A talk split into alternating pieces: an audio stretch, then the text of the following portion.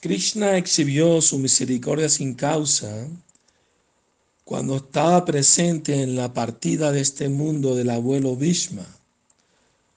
Durante la batalla de Kurukshetra, Bhishmadev, el gran abuelo de Arjuna, estaba acostado en una cama de flechas esperando partir de este mundo mortal. Y cuando el señor Krishna, el rey Yudhishthira y los demás pándavas se acercaron a Bhishma, él estaba muy agradecido con Krishna.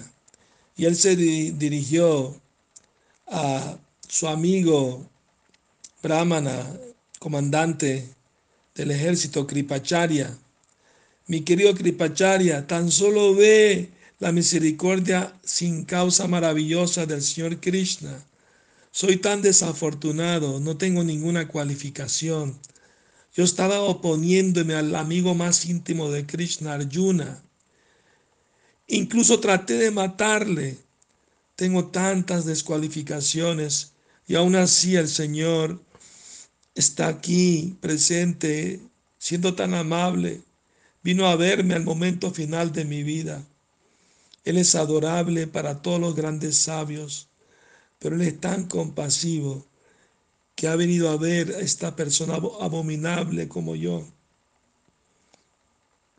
A veces la vibración de la flauta de Krishna, su cuerno, su bella sonrisa, las marcas de sus pies en el suelo, su fragancia trascendental de su cuerpo y la aparición de una nueva nube en el cielo se vuelven ímpetus en el amor estático por Él. Una vez, cuando Krishna estaba tocando su flauta, Balaram declaró bien entusiasmado, tan solo miren, después de escuchar el sonido trascendental de la flauta de Krishna, Indra, el, el rey del planeta celestial, está llorando en su morada y de, de, las lágrimas que caen al suelo, brindaban parece que se volvió una residencia celestial para los semidioses.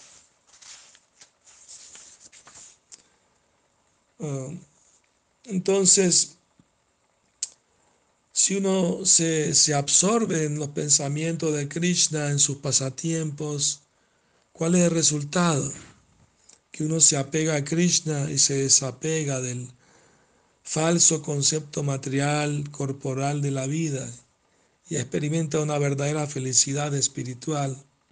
El primer síntoma eh, de, avance espiritual, eh, de éxtasis, hay un ejemplo de, de Daruka, el sirviente de Krishna, quien solía abanicar a Krishna con una chámara o cola de yak cuando él estaba ocupado en este servicio, él se llenó de tanto amor estático y los síntomas de ese amor se volvieron manifiestos en su cuerpo.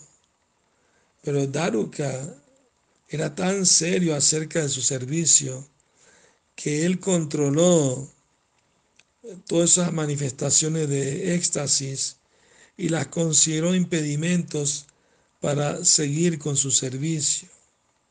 A él no le importó mucho estos síntomas, aunque naturalmente se desarrollaron en él.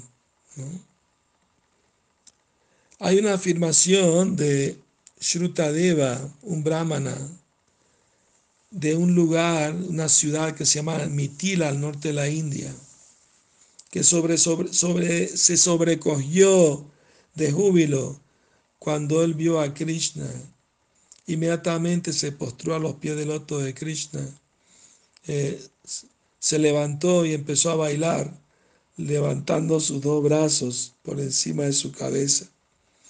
Mm. Una vez uno de los devotos de Krishna se dirigió a él de esta manera, mi querido Señor, aunque yo no soy un danzarín profesional, eh, mediante tu danza nos has asombrado tanto que podemos entender que tú eres el maestro personal de toda danza. Ciertamente, tú has aprendido el arte de danzar directamente de la diosa del amor.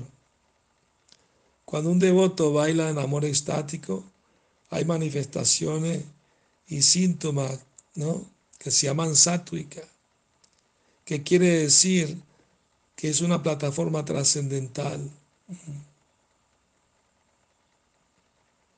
Esos no son síntomas de emoción material, ellos vienen directamente del alma.